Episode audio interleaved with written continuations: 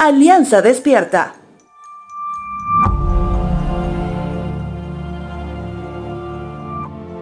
Hoy empiezo con una pregunta. ¿A qué tuviste que renunciar en la vida? Pienso que la respuesta puede ser muy amplia.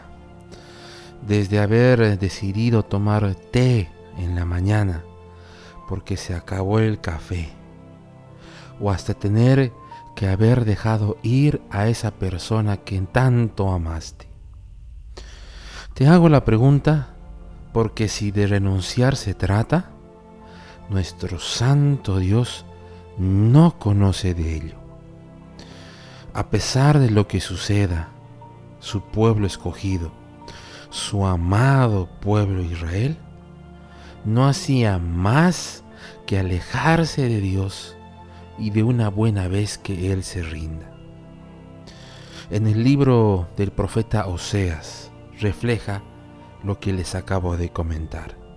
Capítulo 11, verso 2, cita lo siguiente.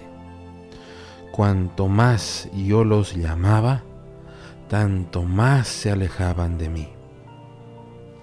Hoy podemos seguir teniendo el mismo obrar de Dios para con nuestra vida. En Cristo Jesús reposa la seguridad que Él no se rendirá y seguirá buscándote por más que sigas intentando escapar de Él. Romanos capítulo 8 versos 38 al 39 dice lo siguiente.